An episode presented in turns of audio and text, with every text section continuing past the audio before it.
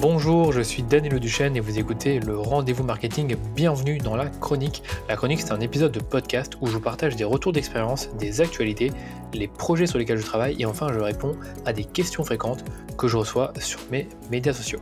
Je vois qu'on est déjà à la huitième chronique de ce podcast depuis que j'ai commencé en janvier et je pense que d'ici la chronique numéro 10, vous ferez un petit bilan honnête et chiffré de ce nouveau format que j'ai ajouté au podcast. En attendant, je vais vous parler de ce que, euh, de ce que j'ai prévu pour cette semaine. Donc la première chose dont je voulais vous parler, c'est mon dernier projet en date et ça concerne un nouveau challenge Facebook Ads que je vais lancer dans quelques semaines. Et je vais aussi vous parler de la nouvelle habitude hebdomadaire que j'ai prise il y a deux semaines. Le troisième sujet sera consacré à la meilleure forme de preuve sociale, c'est-à-dire les témoignages vidéo. Je vous partagerai ensuite l'article de blog de la semaine sur la mise à jour d'iOS 14, ses conséquences et comment vous y préparer. Donc vous allez avoir un guide très complet pour vous y préparer. Et dernièrement, je vais répondre à une question qu'on m'a formulée deux fois cette semaine. Donc la première, c'était faut-il écrire des textes longs ou des textes courts pour vos campagnes?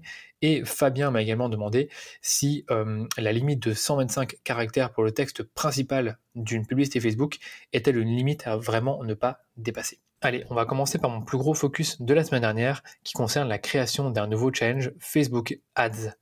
Si vous avez suivi les dernières chroniques, vous savez que j'ai beaucoup parlé du renouvellement de la formation, de la refonte de la page de vente de Facebook Ads Academy, et je m'apprête maintenant bah, à préparer le lancement de la version 3 de la formation. Et cette année, j'ai envie de changer les choses parce que je constate de plus en plus que l'approche traditionnelle des lancements fonctionne de moins en moins bien.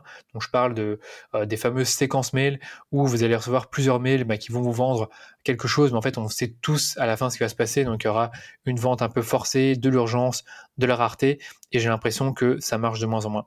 Euh, ce que je faisais également il y a deux ans, c'était des listes d'attente. Donc, je vous disais, ah ben, tiens, d'ici deux semaines, je vais lancer une formation, ou alors j'ai mis à jour ma formation inscrivez-vous à la, liste d'attente pour en savoir plus sur la formation et recevoir une offre exclusive. Donc là encore, c'est pas très humain, il y a que des emails, pas beaucoup d'interactions, donc c'est un peu dommage. Et la troisième approche que j'ai tentée euh, euh, à la fin de l'année 2020, c'était les webinaires.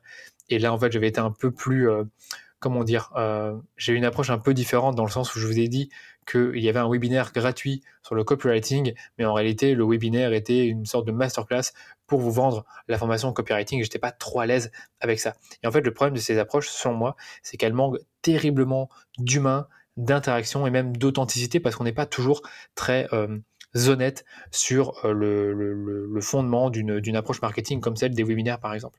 D'où ma décision de changer d'approche et de créer un challenge éphémère qui va durer quelques jours avec pour but vraiment de vous offrir un avant-goût de la formation, avec une série de masterclass en direct, donc vraiment des, des, slides que je, vais vous, euh, que je vais vous présenter, des concepts, et euh, je vais faire tout ça dans un groupe Facebook d'entraide dans lequel vous allez pouvoir poser des questions et interagir avec moi.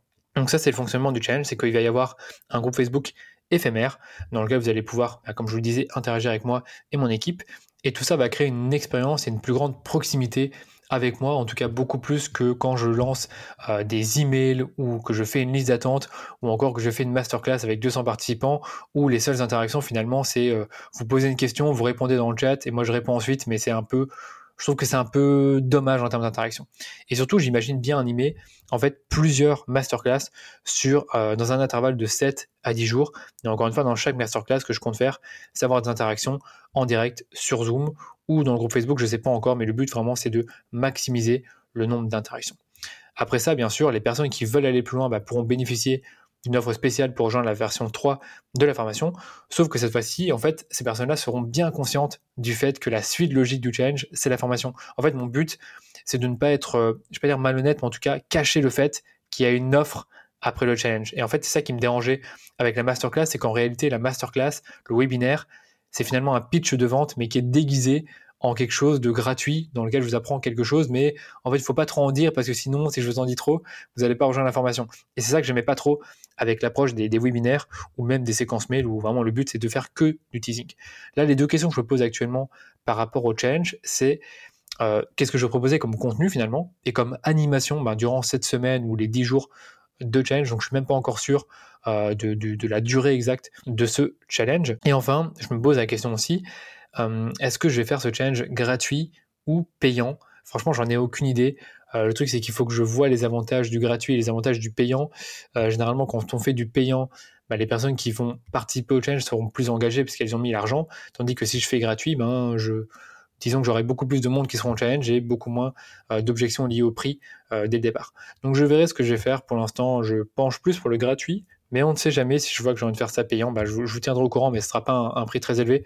Je pense maximum 50 euros pour accéder au challenge, ce qui est rien du tout bien sûr si vous faites des campagnes sur Facebook. Donc voilà, pour l'instant je suis encore au stade de la réflexion concernant ce challenge, mais ce que je peux déjà vous dire c'est qu'il est censé sortir euh, au mois de mai, donc je, dois, donc je dois me dépêcher et je vous tiendrai bien sûr au courant quand vous pourrez vous inscrire au challenge si ça vous intéresse.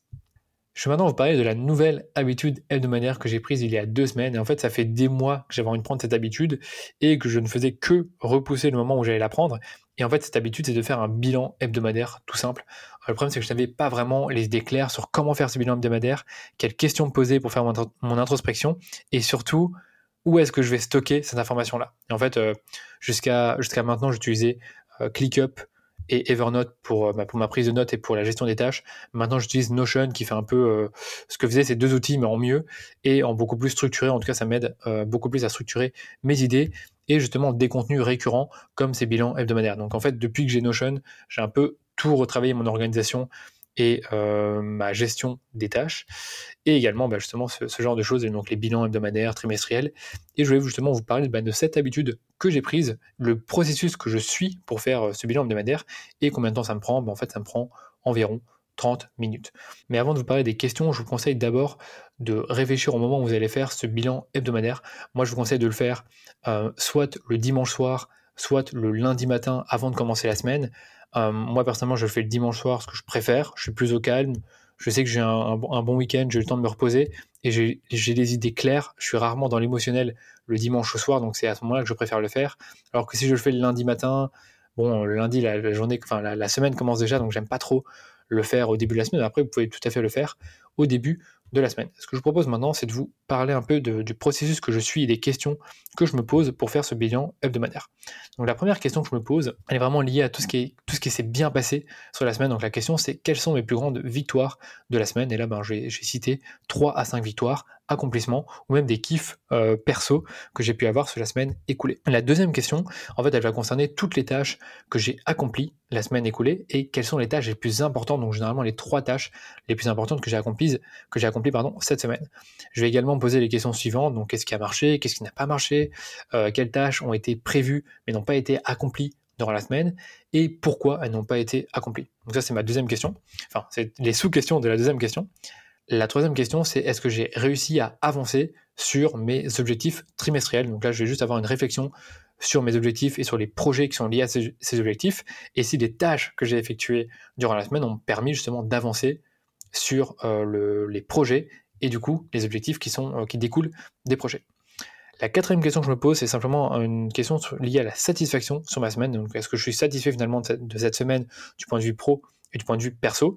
Et si je ne le suis pas, pourquoi je ne le suis pas satisfait? La cinquième question, c'est pas vraiment une question, c'est juste un recalibrage et une, préparation de la semaine à venir. Donc je vais ici lister toutes les tâches à faire la semaine prochaine et je vais les prioriser. Donc dire voilà, cette tâche-là, elle est très importante, celle-là un peu moins et celle-là, elle n'est pas du tout. Je vais replanifier les tâches que j'ai pas terminées euh, la semaine dernière je vais déléguer les tâches que je peux déléguer et je vais faire un point sur les projets qui arrivent à échéance. Sixième et avant-dernière question, c'est quel est mon prochain Big Free, donc mes trois tâches les plus importantes pour la semaine prochaine. Donc je vais juste prendre euh, toutes les tâches que j'ai listées et prendre les trois plus importantes. Et enfin, je vais juste euh, voir pour toutes les tâches que j'ai mises dans ma semaine, donc que j'ai planifiées dans la semaine prochaine, quelles sont euh, les tâches qui sont reliées à des projets qui me permettent d'avancer sur mes objectifs. Donc voilà, ça c'est le bilan hebdo. J'ai commencé à le faire il y a deux semaines. Auparavant, je le faisais un peu dans ma tête, comment dire, euh, à la fin de la journée du dimanche, et j'allais justement replanifier ma semaine, mais j'allais vraiment faire une introspection sur vraiment mes plus grandes victoires, sur ce qui s'est bien passé, ce qui s'est pas bien passé, sur euh, ce que je vous disais aussi, c'était le, le fait de, de réfléchir si j'ai avancé sur mes objectifs ou non.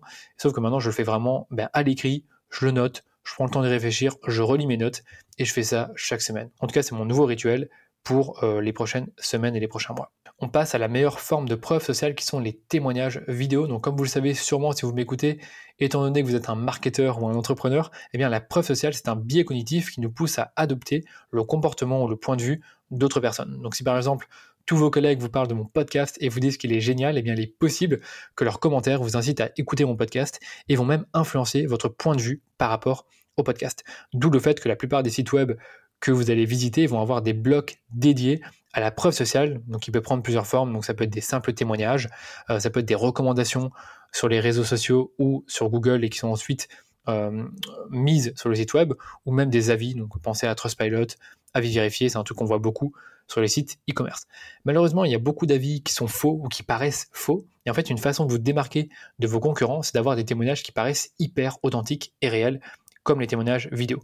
Et pour obtenir ces témoignages vidéo, vous pouvez demander à vos meilleurs clients ben, soit de faire eux-mêmes le témoignage vidéo, donc de se filmer, soit de faire appel à un vidéaste qui va lui-même filmer vos clients et leur poser quelques questions. C'est quelque chose qui se fait beaucoup en B2B. Ou alors, c'est ce que moi j'aime bien faire, c'est vous faites vous-même le témoignage sous la forme d'une interview. Donc vous allez enregistrer une interview, soit à distance, soit en physique.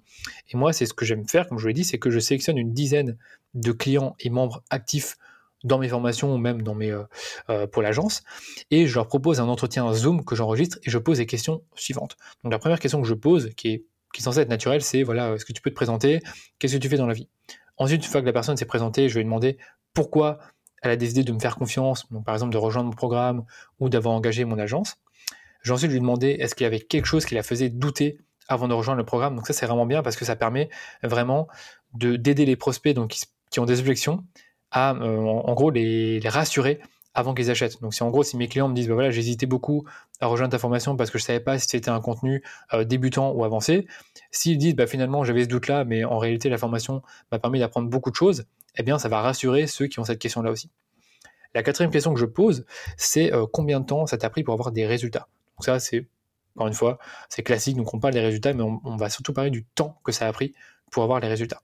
Ensuite, j'ai demandé bah, justement quels résultats ils ont obtenu ou quel apprentissage concret ils ont retiré, euh, soit de, ma formation ou alors de, l'agence. Et enfin, je vais conclure en demandant à la personne de me dire s'il y a autre chose qu'elle aimerait ajouter par rapport euh, à la formation ou à mon service. Donc ça, c'est les six questions que j'aime bien poser pour un témoignage vidéo.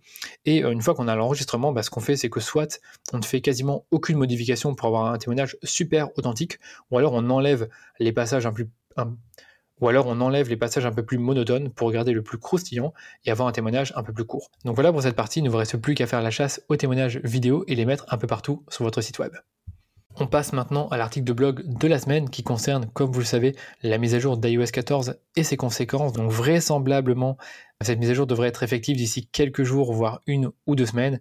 Et je pense qu'il était vraiment temps que je fasse un article complet sur le sujet, donc notamment les conséquences de la mise à jour, les solutions de Facebook et comment vous y préparer. Donc dans l'article, j'ai synthétisé le plus succinctement possible tout ce que je sais sur la mise à jour d'iOS 14, qui est impactée par la mise à jour, quelles sont les conséquences directes et indirectes de cette mise à jour pour les annonceurs, comment mesurer l'impact de la mise à jour sur vos campagnes? Donc on verra deux méthodes toutes simples pour estimer votre trafic iOS.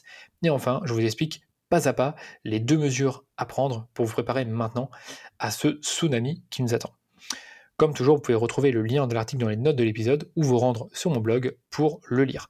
Et franchement, si vous n'avez pas encore pris les mesures nécessaires pour vous adapter aux changements liés à la mise à jour d'iOS 14, eh bien, je vous conseille de le faire au plus vite. Dernière partie de cette chronique, la question des auditeurs. Donc, devriez-vous écrire des textes longs ou des textes courts pour vos campagnes? Donc c'est un sujet que j'ai traité la semaine dernière dans une masterclass et on m'a également posé une question assez similaire donc de Fabien euh, qui concernait la limite de 125 caractères pour le texte principal, est-ce que c'est une limite à vraiment ne pas dépasser? Je vais d'abord répondre à la deuxième question, donc celle de Fabien. En fait, c'est non. Donc, il n'y a pas de limite de caractères quand vous écrivez une publicité, mais Facebook a toujours recommandé d'écrire des textes de 125 caractères, donc soit à peine deux lignes. Donc, difficile de, d'écrire un bon message publicitaire en deux lignes, selon moi. Donc, c'est pas du tout une limite qu'il faut prendre en compte. Et je trouve que ce conseil de Facebook est un peu moyen parce que 125 caractères, honnêtement, on peut pas dire grand chose. Du coup, la question à laquelle j'ai répondu cette semaine, c'est plutôt s'il vaut mieux écrire des textes courts ou des textes longs pour vos publicités. Et je suis tenté de vous dire comme toujours que ça dépend. Donc on va commencer par les textes courts et voir un peu dans quel cas les utiliser et quels sont les avantages. On va commencer par les textes courts, donc c'est-à-dire les avantages et également quand les utiliser. Donc d'abord, qu'est-ce qu'un texte court sur Facebook Ads? Pour moi, c'est un texte qui a une qui, euh, qui fait entre 2 et 4 lignes maximum. Donc un texte court sur Facebook, c'est ça vous permet d'avoir une approche plus directe. Donc généralement, vous allez exposer un problème ou un désir chez votre client, vous allez citer brièvement votre produit, un bénéfice clé du produit et un call to action. Généralement, ça peut se faire en trois ou quatre lignes pas besoin d'avoir un, argumentaire beaucoup plus long. Donc ça peut passer, ça peut bien passer en acquisition, en remarketing. Donc dans certains cas, cette approche-là fonctionne très bien et c'est ce qui finalement est le plus répandu dans l'e-commerce on a tendance finalement à vendre avec une belle image ou une belle vidéo qui présente le produit et avoir une accroche au-dessus de l'image ou de la vidéo qui est très brève. Ces textes-là, ils vont généralement générer plus de clics mais qui peuvent être moins qualifiés. Par exemple, si moi je vous dis dans mon texte publicitaire, euh, découvrez comment mon agence Facebook Ads peut augmenter vos ventes de 50% en 3 mois, mais que je ne vous précise pas dans la pub que mon agence travaille uniquement avec des entreprises qui génèrent au moins 500 000 euros de chiffre d'affaires par an, bah, il y a des chances que quand vous arrivez sur la page, sur la landing page, bah, que quelques secondes après, vous la quittiez parce que vous vous rendez compte que vous n'êtes pas dans la cible. Donc du coup, c'est ça le risque quand on fait des textes courts, c'est que on attire finalement des curieux. Donc moi, je considère aussi que le texte court, c'est pas mal pour communiquer très rapidement un message ou une offre. Donc par exemple, sur un événement, une offre flash une promotion, généralement, il n'y a pas besoin de se casser la tête et de, faire un, et de faire un texte long. Faites plutôt un texte court et attirez les personnes, les personnes que vous ciblez, vers votre site où il y aura beaucoup plus de détails à propos de l'événement, de l'offre ou de la promotion. Du coup, moi, ce que j'aime bien dire, c'est qu'un texte court, ça vous permet de vendre le clic sur la pub, mais pas forcément de vendre votre produit. Et à l'inverse des textes courts, les textes longs permettent avant tout d'éduquer votre prospect sur son problème, sur les solutions potentielles à son problème ou votre produit. Tout va dépendre de son niveau de, awareness, comme on dit. Donc, est-ce que la personne est consciente du problème? Euh, est-ce qu'elle est consciente des solutions ou est-ce qu'elle est consciente de votre produit? Et donc toutes les personnes qui vont lire votre texte pub et qui vont cliquer sur votre publicité seront plus qualifiées, surtout si le, texte est long. D'où le fait que généralement, les publicités avec un texte long génèrent des taux de clic moins élevés.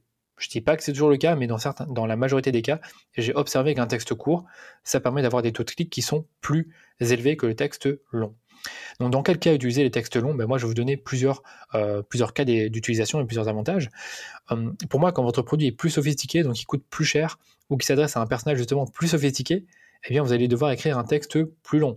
Donc, si par exemple, je veux vous vendre des chaussures, je n'ai pas besoin d'utiliser autant d'arguments que si je voulais vous vendre un défibrillateur. Quand votre produit ou votre service coûte plus cher, donc comme je l'ai dit, il faut généralement plus d'arguments pour convaincre. Donc avoir un texte court, c'est plus compliqué de convaincre avec un texte court quand il y a un fort besoin d'éducation du marché avant même de considérer le produit. Donc là, encore une fois, si vous adressez à des inconnus et que vous avez un produit un peu complexe, un marché plus sophistiqué, et que, encore une fois, il faut éduquer votre marché avant de vendre, c'est mieux d'avoir un texte plus long. Quand vous voulez du trafic plus qualifié sur vos landing pages, donc ça c'est ce que je vous disais, si vous voulez éviter d'avoir beaucoup de curieux, éviter les textes très courts. Et enfin, quand vous reciblez une audience très chaude, moi ce que j'aime beaucoup faire, c'est que quand j'ai un trafic très chaud pour euh, une opération commerciale, donc par exemple un lancement, je vais utiliser des textes longs avec par exemple des témoignages, avec des foires aux questions, avec beaucoup d'éléments de réassurance, ou même encore une fois avec de l'urgence, mais en vraiment en détaillant toute l'offre euh, dans la publicité pour vraiment avoir euh, des, personnes qui arrivent qui sont plus chaudes, plus qualifiées, mais surtout en fait, les personnes qui vont voir mes pubs, qui sont les personnes qui sont vraiment très chaudes, elles vont voir mes pubs comme un rappel et donc elles vont lire le message puisqu'elles me connaissent déjà très bien. Donc du coup dans ces cas-là, j'aime bien utiliser les textes plus longs. Donc voilà, euh, comme toujours, je vous invite à tester tout ça de votre côté. Donc tester une publicité avec soit une image, une vidéo et tester plusieurs textes et voyez par vous-même les publicités qui convertissent le mieux. Donc ce que je vous conseille c'est de ne pas regarder uniquement le CTR mais regarder vraiment le coût par, euh, le coût par conversion ou le ROS pour juger quel, euh, quel texte vous permet d'avoir le plus de conversion. Et voilà pour cette chronique les amis, j'espère qu'elle vous a plu. Si c'est le cas, faites-le moi savoir, repartagez le podcast, repartagez les épisodes, envoyez-moi un message privé sur LinkedIn ou sur Instagram. Et bien sûr, si vous avez deux minutes devant vous, prenez le temps de me laisser un super avis 5 étoiles sur Apple Podcast. Ça me fera super plaisir de le lire et ça permettra à d'autres personnes de découvrir le podcast. Je vous dis à très vite pour un nouvel épisode du rendez-vous marketing.